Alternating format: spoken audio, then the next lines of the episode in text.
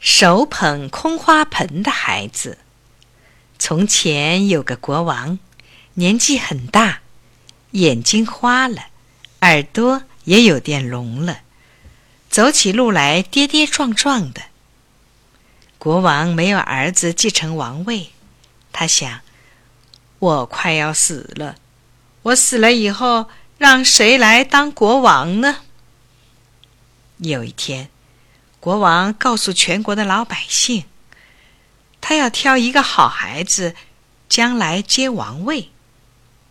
怎么个挑法呢？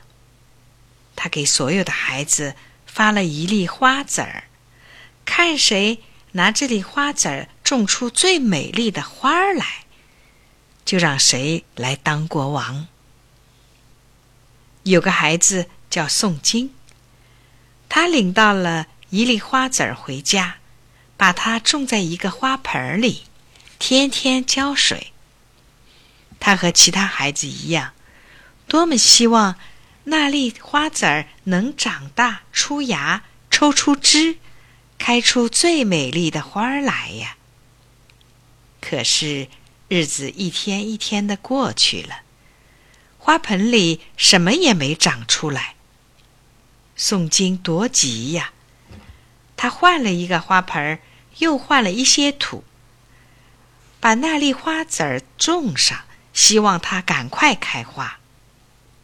可是，两个月过去了，到了大家送花去比赛的时候，花盆里还是空空的，什么也没长出来。宋金是多么失望呀！这一天。全国各地的孩子一起来到皇宫里，他们每个人都捧着一盆花，有红的，有黄的，有白的，都很美丽。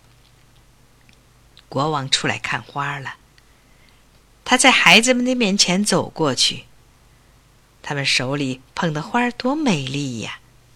可是国王一直皱着眉头，一句话也不说。他走呀走呀，忽然看见一个孩子手里捧着一个空花盆儿。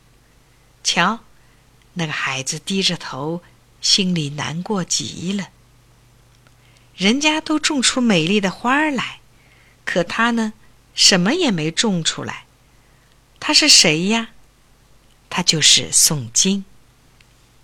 国王走到宋金面前，问他：“孩子。”你怎么捧着一个空花盆呀？宋金流下了眼泪，说：“我把花籽儿种在花盆里，用心浇水，可是它怎么也不发芽。